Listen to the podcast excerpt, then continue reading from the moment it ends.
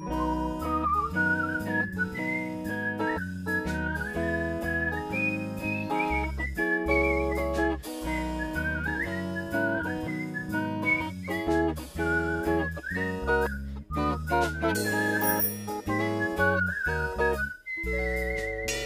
Campus-Spezialisten.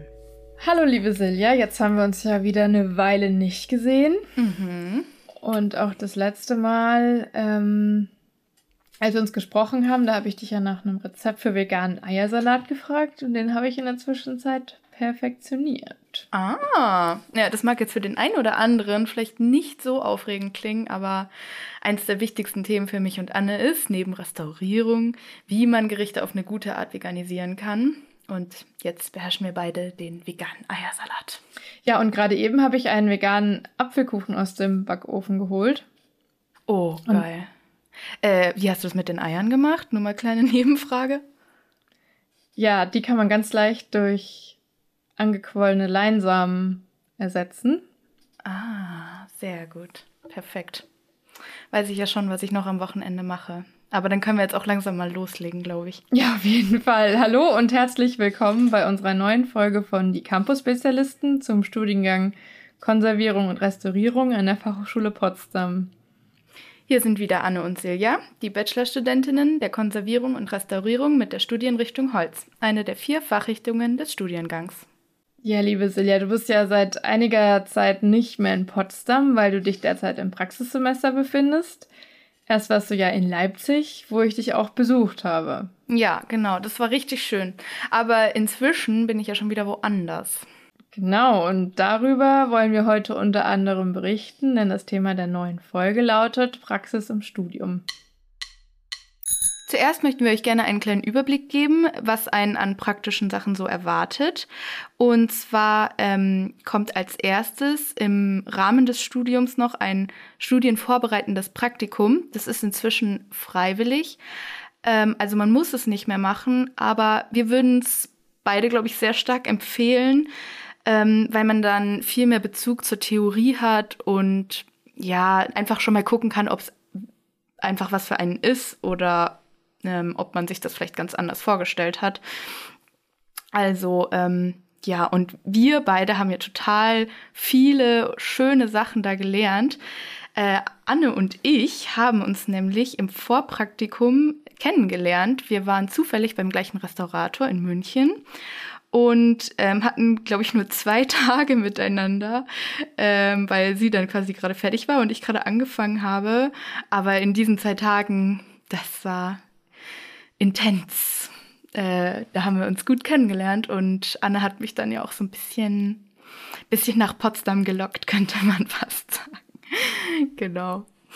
Ähm, ja, aber wenn man das dann gemacht hat ähm, und dann schon genommen wurde, dann geht es im ersten Semester relativ sanft los mit der Praxis.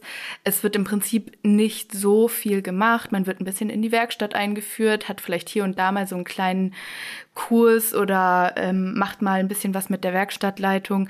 Aber es passiert noch nicht sehr viel. Das kommt dann erst ein bisschen später. Genau, im zweiten Semester geht es dann an die äh, Praxisobjekte, die sogenannten äh, denn die bearbeitet man dann vom zweiten bis zum sechsten Semester. Dann hat man wirklich sein eigenes Objekt, das man von Anfang bis Ende betreut. Man macht dann am Anfang noch zweites, drittes Semester eher die Untersuchungen, die fotografische Dokumentation, auch passend dazu immer Kurse. Und dann gegen Ende selbstverständlich, ähm, nachdem man sich auch ein ähm, gutes Restaurierungskonzept überlegt hat und auch die ähm, ja, Restaurierungsethik dabei mit einbezieht und sich überlegt, ähm, warum möchte ich denn diese und jenen praktischen Schritte dann daran restaurieren, geht es dann eben auch ans praktische Restaurieren. Und ähm, dazwischen geschaltet ist eben dann noch ähm, das sogenannte Praxissemester, was an der Fachhochschule nochmal bei uns im Studiengang sehr besonders, da es in anderen Hochschulen ähm, nicht so dezidiert ein Semester für die Praxis gibt. Das ist bei uns das vierte Semester. Aber da das ja unser heutiges Thema sein wird, dazu später noch mehr. Hier sind wir selbst verantwortlich dafür, einen Praktikumsplatz zu finden. Ähm, es gibt aber auch immer ähm, ein sehr nettes semesterübergreifendes Treffen, wo die ähm, Studierenden, die gerade aus dem Praxissemester kommen, ihre Praktikumsstellen vorstellen und man dann vielleicht, wenn man im dritten Semester ist, sich so ein bisschen einen Eindruck verschaffen kann, was es für Möglichkeiten gibt. Und auch ähm, wenn man dann so gar nicht weiter weiß, bekommt man auch Hilfe von Dozierenden. Und da man ja mit denen wiederum auch sehr eng im persönlichen Kontakt steht, wissen die auch oft, was für einen sozusagen jetzt in dem eigenen Werdegang vielleicht der nächste Schritt oder richtig und das Wichtigste ist. Ja, abschließend dann im siebten Semester widmet man sich der Bachelorarbeit. Hier kann man auch, wenn man möchte, eine historische Technik eigens nachempfinden und dann auch im praktischen umsetzen. Man kann auch ein Objekt untersuchen und es auch zum Teil vielleicht restaurieren oder eine bestimmte Restaurierungstechnik erforschen. Oder man kann sich auch einem theoretischen Thema widmen. Aber auch da kann man, wenn man den Schwerpunkt auf die Praxis im Studium setzen möchte, sich eben auch praktisch betätigen. Im vierten Semester ist das Praxissemester im Studiengang Konservierung und Restaurierung vorgesehen und das absolvieren die Studierenden in der Regel in ihren jeweiligen Fachbereichen. Also man geht dann eben zu jemandem, der die Objekte bearbeitet, äh, für die man sich auch im Studium befindet. Also eben in unserem Fall jetzt ein Holzrestaurator oder eine Holzrestauratorin. So, Zaria, erzähl mal, wo machst du dein Praxissemester?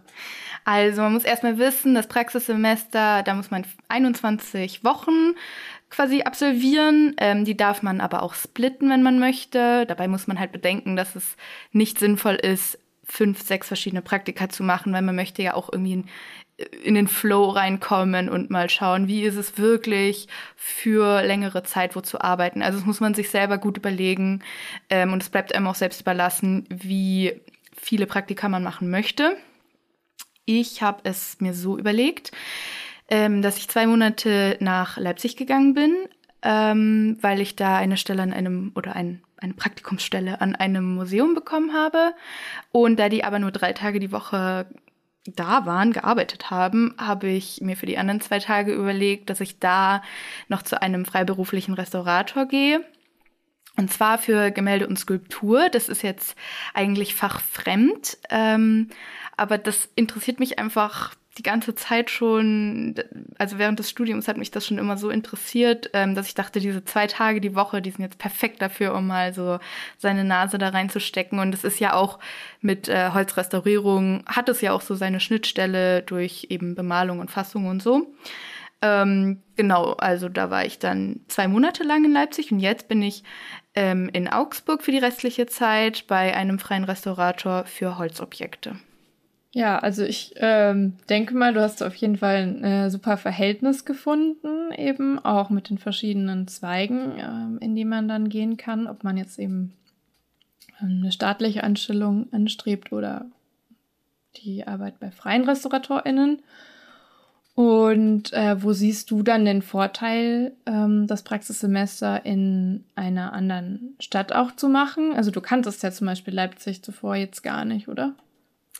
Äh, nee, ich kannte Leipzig überhaupt nicht, aber ich glaube, das war auch der Grund, weswegen ich so gerne hin wollte. Ich mag einfach neue Städte und jetzt gerade hatte man jetzt eh nicht so wahnsinnig viel neuen Input ähm, und dann habe ich die Gelegenheit gepackt und dachte mir, ich ich möchte jetzt einfach nach Leipzig und ja, das Museum, ähm, was ich da mir ausgesucht habe, das hat mich auch total angesprochen. Und besonders interessant ist halt eben auch, dass man einen neuen Kreis von RestauratorInnen kennenlernt und so einfach neue Connections knüpfen kann und äh, die auch dann eben, wenn man in einer anderen Region ist, auch ein bisschen andere Erfahrungen haben, weil die meisten dann eben auf einer bestimmten anderen Hochschule waren. Also bei Leipzig in dem Fall war es jetzt eben, dass die meisten, mit denen ich da gesprochen habe, in Dresden waren und von da habe ich davor noch nie RestauratorInnen kennengelernt.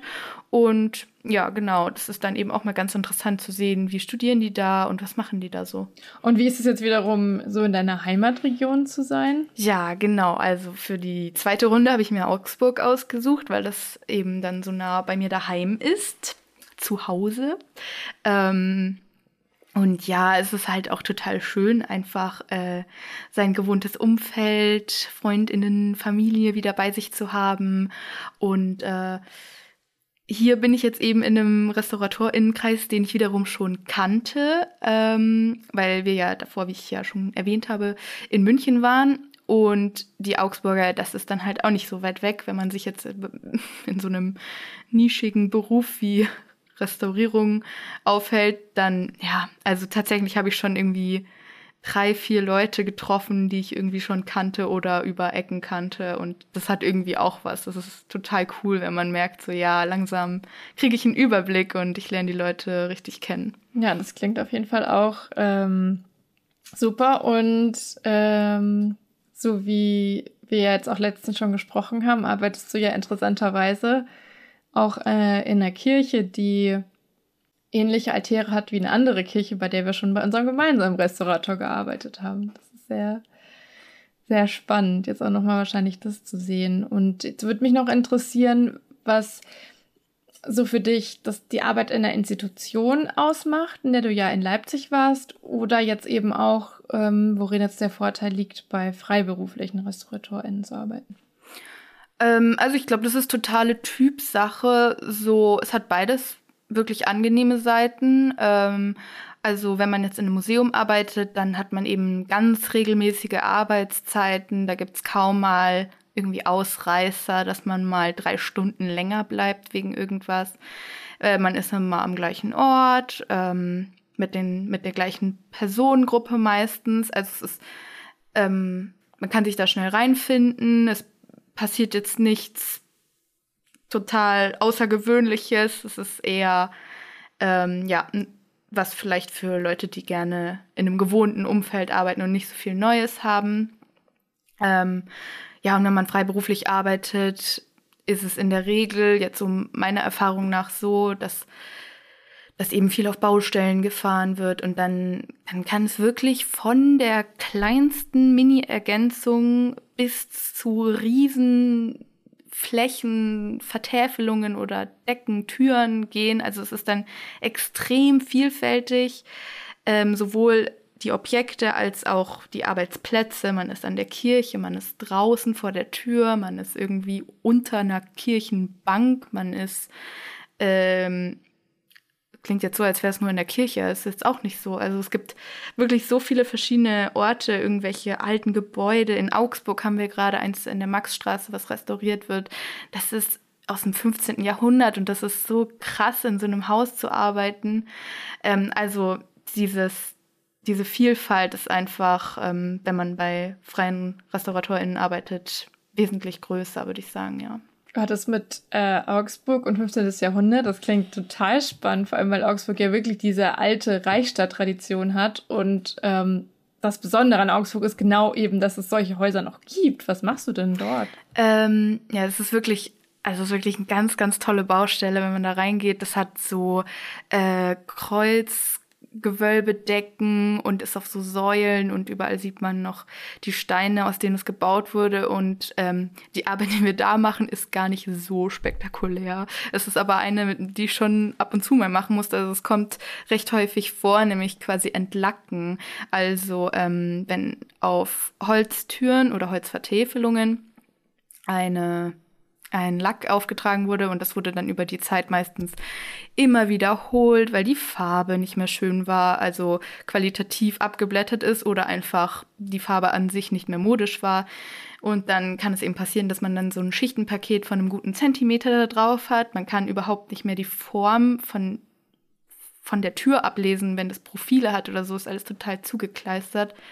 Und dann kann es eben ja sein, dass die sagen, ja, wir möchten jetzt mal wieder, dass es ursprünglicher aussieht. Und dann ähm, kommen wir mit der, mit der großen Mannschaft äh, und äh, ziehen dann da den Lack ab. Also das macht man dann in dem Fall zumindest mit, ähm, mit Heißluftföhn, dass der, dass der Lack ein bisschen aufweicht und dann kann man das so abziehen mit so Schabern. Das ist so ein bisschen meditativere Arbeit, da muss man jetzt nicht so wahnsinnig viel, ja, für drauf haben, sag ich mal. Aber ähm, solche Arbeiten gibt's halt auch und das ist auch voll in Ordnung. Und wir haben das jetzt so einen Tag in der Woche und dann macht es auch eigentlich total Spaß, weil man kann dann nebenher sich einen Podcast anhören oder so. Ja, also ähm, auch wenn es vielleicht ein bisschen ähm, eintöniger ist, ist ja dann das Ergebnis wieder total spannend, dass man dann die ursprüngliche Erscheinung eines so wertvollen Objekts dann wieder ablesbar macht. Das ist ja einfach das, wovon unser Beruf lebt. Ja, und dann äh, arbeitest du jetzt ja auch in der Kirche, die der sehr ähnelt, in der wir zusammengearbeitet haben. Ich habe da zum Beispiel damals Furnierergänzungen gemacht. Und was machst du da jetzt? Ja, genau. Äh, wir machen da auch Furnierergänzungen. Also es geht quasi darum, die, die Oberfläche der Altäre, es gibt einen Hauptaltar und zwei Nebenaltäre, ähm, wieder ja, ähm, herzustellen, zu restaurieren. Also ich habe da jetzt auch einige Furnierergänzungen schon gemacht. Ähm, bei einer Furnierergänzung wird ein verloren gegangenes Furnier äh, wieder ergänzt, wie der Name schon sagt. Und zwar ist auf ein Konstruktionsholz, ähm, was häufig dann äh, ein leichtes Nadelholz sein kann, ähm, ein Zierholz aufgeleimt. Das kann zwischen 0,3 und 4 Millimeter dick sein. Ähm, und wenn sich der Leim zwischen diesen beiden Hölzern eben löst und es dann eine eine mechanische Außeneinwirkung gibt, vielleicht äh, tritt jemand dagegen oder ähm, dass der Holzschwund drückt das Furnier raus, das kann auch sein, dann ähm, ja, fehlt da eben etwas und das sieht dann erstens nicht gut aus und äh, zweitens ähm, kann dann Feuchtigkeit viel leichter in das Konstruktionsholz und in, in die gesamte Konstruktion eindringen und deswegen ähm, möchte man diese Oberfläche wieder schließen. Und das ist eben eine Furnierergänzung, genau. Ähm, und das machen wir da eben ganz viel. Da sind sehr, sehr viele Fehlstellen. Ähm, und ja, die Oberfläche, die muss neu mit Öl eingelassen werden. Da machen wir dann Ölschliff und ähm, ja, so hier und da ganz viele kleine Sachen eben, was dann mal so kaputt geht oder äh, eben Schaden genommen hat. Aber es ist echt eine sehr, sehr schöne Baustelle ähm, und da kann man total viel lernen. Und ähm, was hast du jetzt mitgenommen in der ersten Etappe deines Praxissemesters? Äh, ja, das ist eine gute Frage. Also ich muss zugeben, ich glaube, ich bin jetzt nicht unbedingt der Museumstyp. Es könnte auch daran liegen, dass es in dem Museum ja sich so ein bisschen zwei Fronten gebildet haben und ähm, sich die gegenseitig diese Fronten bei der Arbeit behindern. Ich will da gar nicht so genau drauf eingehen, aber es ist auf jeden Fall so, dass es das Praktikum ein bisschen lahmgelegt hat. Ähm, ja, einfach weil sich die beiden Seiten überhaupt nicht verstanden haben und ähm, ich habe aber auch schon von mehreren Leuten gehört, denen ich das mal erzählt habe, dass es in Museen relativ häufig so ist und ähm, ja, ich weiß nicht genau, woran das liegt. Ich finde es sehr schade. An sich finde ich das total toll, in so einem größeren Team zu arbeiten und äh, ja, sich da so forschend auch Sachen zu nähern. Aber in dem Fall muss ich sagen, hat das irgendwie nicht so gut geklappt. Ähm, bei dem freien Restaurator, bei dem ich währenddessen war, wiederum war es total cool und der hat mich mega viele neue Sachen machen lassen. Also für mich war ja auch einfach vieles neu, weil es ja eine andere, andere Richtung war, eben Gemälde und Skulptur. Und ich habe für mich jetzt festgestellt, auch schon im Vorpraktikum und auch jetzt wieder, wo ich in Augsburg bei einem freien Restaurator arbeite, dass es mir einfach total gut gefällt, so von Auftrag zu Auftrag zu arbeiten, dann auch mitzuentscheiden. Also das kann ich jetzt ja noch nicht machen, aber dann vielleicht später mal, ähm, welchen Auftrag man überhaupt annehmen möchte, wo man sich so hinentwickelt, dass man so seine eigenen Stärken auch so ein bisschen herausarbeiten kann und sagen kann, ja, ich, ich kann besonders gut, ich, weiß ich nicht, äh, Maserierungen machen oder Ergänzungen oder ich, ich mache gerne große Flächen, ich mache gerne kleine Kästchen, ich mache gerne Deko-Elemente. Also da kann man sich ja dann auch noch total äh, suchen und finden in einer bestimmten ähm, in einer bestimmten Richtung und das ja das finde ich total toll und deswegen glaube ich sehe ich mich da eher bei den bei den freien Restauratorinnen. Aber Anne, wie schaut es eigentlich mit deinem Praxissemester aus? Ja, also, ich hätte meines vor einem Jahr. Aber wir wissen ja, in der letzten Folge ging es schon um den rosa Elefanten im Raum was sich ereignet hat im März 2020. Also ich habe mein Praxissemester nicht angetreten, aber ich möchte es auf jeden Fall nachholen und auch die Chance nutzen, dann ins Ausland zu gehen, wenn das dann auch wieder geht. Am liebsten gerne nach Norditalien und ähm, nach London. Aber mal sehen, wann das wieder möglich sein wird. Ja, aber es ist ja auch nicht so, dass du noch keine äh, Erfahrungen im Praktikum gemacht hast. Du hast ja unter anderem das Vorpraktikum eben schon gemacht, aber auch schon institutionelle Erfahrungen gesammelt. Genau, ich habe mein Vorpraktikum ein bisschen ausgedehnt auf drei Jahre und war damals auch schon ähm, in der Bayerischen Schlösserverwaltung in München und eben aber auch bei dem ähm, freien Restaurator, bei dem wir uns kennengelernt haben. Genau, und wie sind so deine Erfahrungen, was das angeht? Ja, für mich war es tatsächlich der schönste Ort der Welt. Mir hat es dort sehr gut gefallen. Ich mochte ähm, dieses, ja, dieses forschende Herangehen an einen Möbelbestand. Und ähm, genau, ich fühle mich da auf jeden Fall sehr aufgehoben in der Institution. Ja, danke, liebe Silja, dass du mir hier Rede und Antwort gestanden hast und äh, wir uns auch äh, so auch wieder updaten konnten. Ja, ich habe mich sehr gefreut. Ich fand es sehr angenehm, interviewt zu werden. Mich würde noch interessieren, was mich in den nächsten Semestern des Studiums an praktischen Arbeiten so erwartet. Also was macht ihr denn zum Beispiel gerade? Ja, ähm, im fünften und sechsten Semester unseres Bachelorstudiengangs Konservierung und Restaurierung hat man dann wirklich ähm, zwei, mindestens zwei feste eingeplante Tage in der Woche, in denen man in der Werkstatt an dem Praxisobjekt arbeitet und dann auch eben vorher das ausgearbeitete Restaurierungskonzept durchführt. Ja, und wir haben aber auch gerade einen spannenden Kurs, wo wir dem Holz noch näher kommen, uns mit dem genauesten Aufbau des Holzes beschäftigen und auch seine Alterung und äh, wie man auch anhand eines Holzstückes ähm, das Alter eines Möbels bestimmen kann. Aber dazu mehr in der nächsten Folge. Wir haben ja bereits Hanna zur Studienrichtung Wand und Rebecca zur Studienrichtung Stein interviewt. Und in der nächsten Folge geht es dann endlich mal um die schönste aller Studienrichtungen. Holz! Ja! Darauf freue ich mich schon.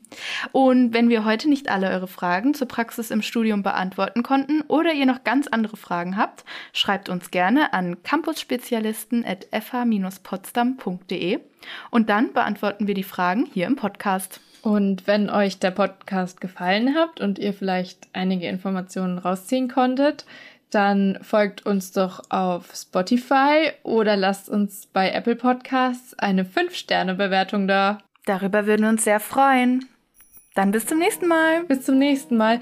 Aber Silja, sag mal, was könnten wir denn uns als nächstes ähm, veganisieren? Oh, das ist eine gute Frage. Ich habe auch schon eine Antwort und zwar würde ich super gerne mal wieder Mousse Schokolade essen. Hast du da zufällig schon was? Ja, also ähm, unser netter Podcast-Produzent Freddy hat auf jeden Fall den Tipp gegeben, dass man das Aquafaba, also das Wasser der Kichererbsen, das dann übrig bleibt, sehr gut anstelle von Eischnee verwenden kann. Und äh, vielleicht versuchen wir es doch damit. Genau. Und falls wir nicht weiterkommen, dann fragen wir Freddy nochmal. Das war ein Podcast der Campus-Spezialisten der Fachhochschule Potsdam. Produktion und Realisation, zentrale Studienberatung der Fachhochschule Potsdam und Johann Frederik Paul. Redaktion Anne Ilaria Weiß und Silja Bückers. Artwork Rebecca Eversmann. Danke auch an Gordon Barsch und Maria Büthoff für den Jingle. Eine Produktion der Campus-Spezialisten 2021.